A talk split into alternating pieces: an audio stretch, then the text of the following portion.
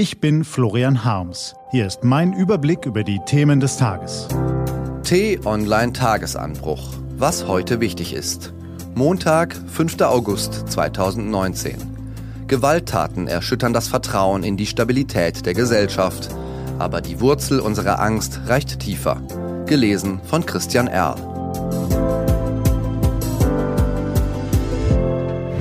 Was war?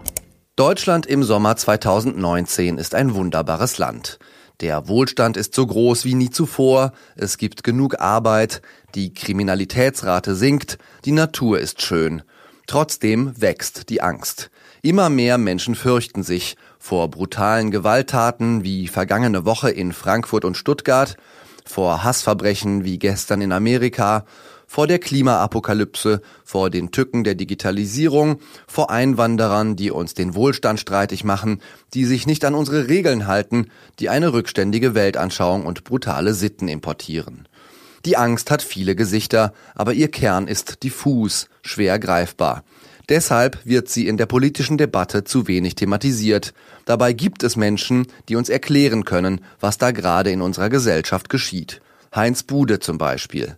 In der Angst vor Terroranschlägen oder der Kriminalität von Migranten sieht der Soziologe, Zitat, Symptome einer weitaus grundsätzlicheren Angst, die sich in den vergangenen Jahrzehnten entfaltet hat, der Befürchtung, dass das Leben nicht immer gut sein wird, dass der Wohlstand vergänglich ist, dass berufliche Stellungen und gesellschaftliche Achtung nicht erreicht werden oder verloren gehen können, es ist die diffuse Ahnung, dass das Gute auch immer zerbrechlich und flüchtig ist und die Zukunft schlechter sein kann als die Gegenwart. Der Gedanke ist bestechend. Wer den Zweiten Weltkrieg noch erlebt hat, der assoziierte Angst mit existenziellen, lebensbedrohlichen Situationen. Hunger, Schmerz, Todesfurcht. Der Aufschwung Deutschlands nach dem Krieg wirkte wie eine Befreiung und bot ständigen Anlass zu Einsatz, Mut und Optimismus. Davon unterscheidet sich die Perspektive der Nachkriegsgeneration grundsätzlich. Gesättigt von Frieden und Wohlstand sind sie mit dem Gefühl herangewachsen, dass das Schlimmste nicht bereits hinter ihnen liegt, sondern noch vor ihnen. Sie fürchten sich vor der Zukunft, erklärt Professor Bude in einem aufschlussreichen Interview mit der Zeitschrift Geo. Bude sagt dort, die Befürchtung, keinen Platz mehr für sich im Ganzen zu finden, lässt Misstrauen entstehen gegenüber dem System, den Reichen, der Presse oder der politischen Klasse. Man kann dann Sicherheit in Affekten suchen, die gegen andere gerichtet sind, denen man die Schuld an der Misere gibt. Wie werden wir diese Angst los? Sie lässt sich weder verbieten noch durch wohlfeile Appelle verdrängen. Auch die besten Sicherheitsvorkehrungen allein werden nicht reichen. Wir können die Angst nur überwinden, indem wir uns ihr stellen. Indem wir als Einzelne, aber auch als Gesellschaft offen und hart, aber fair darüber reden, was uns ängstigt und in der gemeinsamen Diskussion Sinn, Solidarität und Hoffnung finden. Dazu braucht es Politiker, die sich ehrlich der Debatte stellen, statt das Land mit dem ist doch alles ganz gut Schlafmittel zu sedieren. Es braucht das Eingeständnis, wo Fehler gemacht wurden, denn nur dann lassen sie sich künftig vermeiden, und auch das gehört dazu, dass man offenherzig einräumt, wo man sich geirrt hat, was man nicht gut kann, was andere vielleicht besser können. Das kostet Überwindung, aber es macht frei, es macht souverän und es eröffnet neue Wege der Verständigung im Wohnzimmer, am Arbeitsplatz, in der Fußgängerzone, in der Kneipe und im Parlament.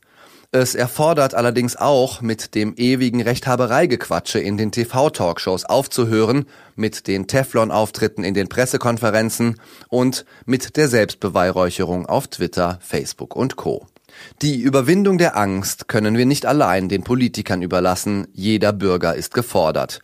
Was es braucht, ist eine engagierte, selbstbewusste und solidarische Zivilgesellschaft, Kontroversen statt Kampfrhetorik, Dialog statt Dampfplauderei, Empathie statt Eigenbrötelei. Das wäre doch ein schöner Vorsatz für diesen deutschen Sommer 2019. Was steht an? Auf t-online.de geht's heute auch um diese Themen. US-Präsident Trump will sich nach den Terroranschlägen in Texas und Ohio zu Waffengewalt äußern.